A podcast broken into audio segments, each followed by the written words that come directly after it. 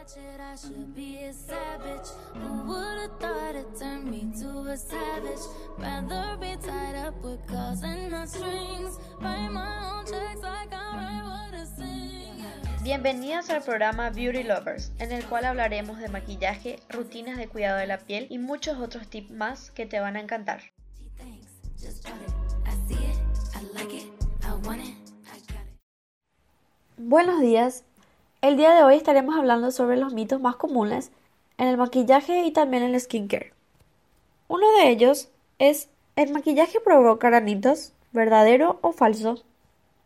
¿Ya lo pensaste? La respuesta es falso. ¿Por qué?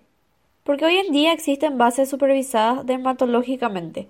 Algunas incluso tienen ingredientes que protegen la piel. Y aquí se ve la importancia de la calidad de la base. La base en sí no provoca acné, los malos hábitos sí. ¿Cuáles son estos malos hábitos?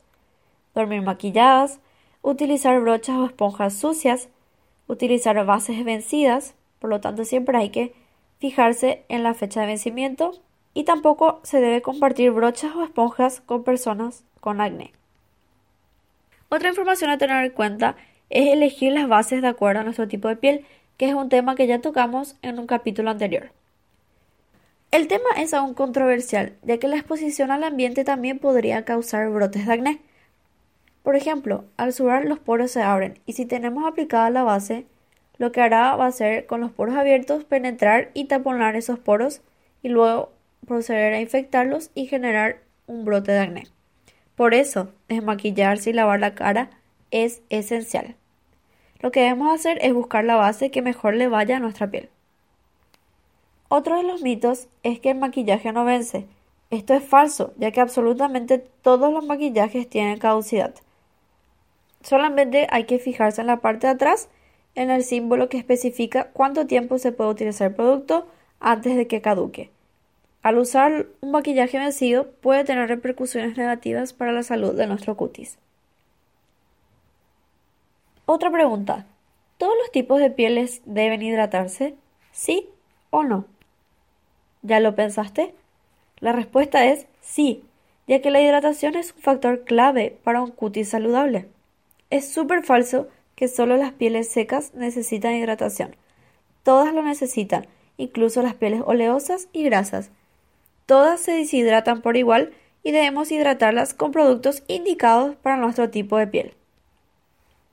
El siguiente mito es, ¿el orden de aplicación de los productos importa?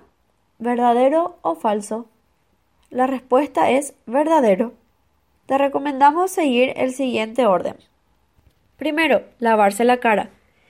Esto es importantísimo porque poner maquillaje sobre la cara que no está limpia va a taponar los poros.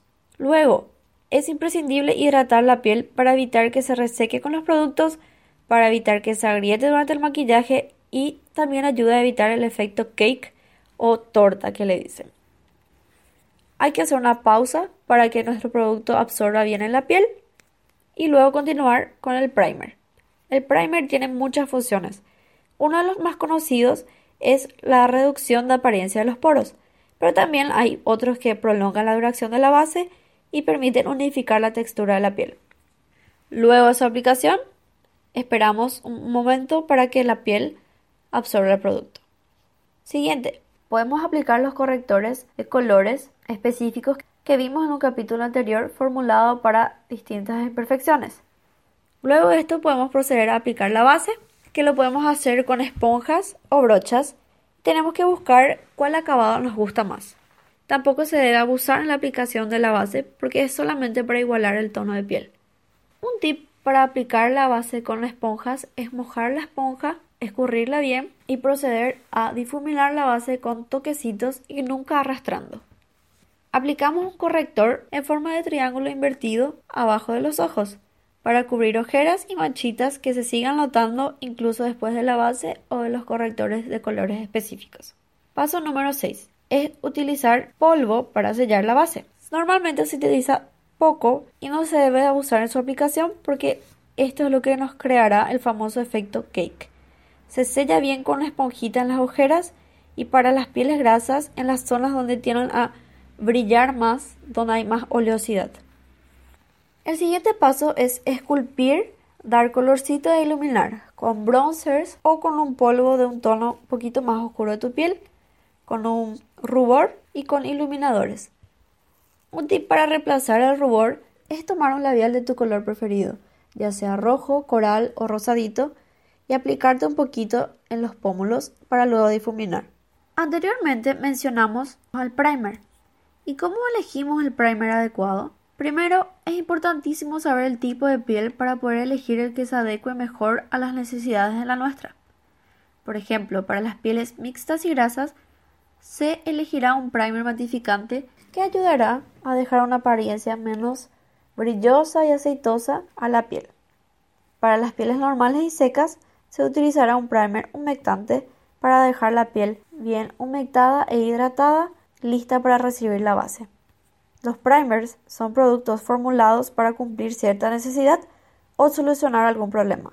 Debemos elegir el primer que solucionará el nuestro y ya, como lo mencionamos anteriormente, suelen ser la reducción de poros, prolongar la duración de la base, eliminar las decoloraciones, manchas o unificar el tono de la piel. También es esencial escoger el primer con la misma formulación que la base para que la cara no se vea pastosa. Existen tres tipos de formulaciones, acuosa, aceitosa o de silicona. Puedes probar cada uno y ver cuál te resulta mejor, siempre teniendo en cuenta tu tipo de piel y qué problemas son los que buscas solucionar. Así como existen mitos a la hora de maquillarnos y cuidar la piel, también existen errores. Por ejemplo, no preparar la piel o la, el efecto panda invertido en las ojeras. También está el error de arquear las pestañas después de aplicarnos la máscara de pestañas o frotar los labios después del labial. Otro error también puede ser exagerar con el polvo, utilizar brochas sucias, abusar con la máscara de pestañas, o bombear el pincel de máscara de pestañas con el frasco. Si quieres enterarte más sobre los detalles de estos errores y por qué y cómo no cometerlos, quédate atento a nuestro próximo episodio, que te lo contamos todo.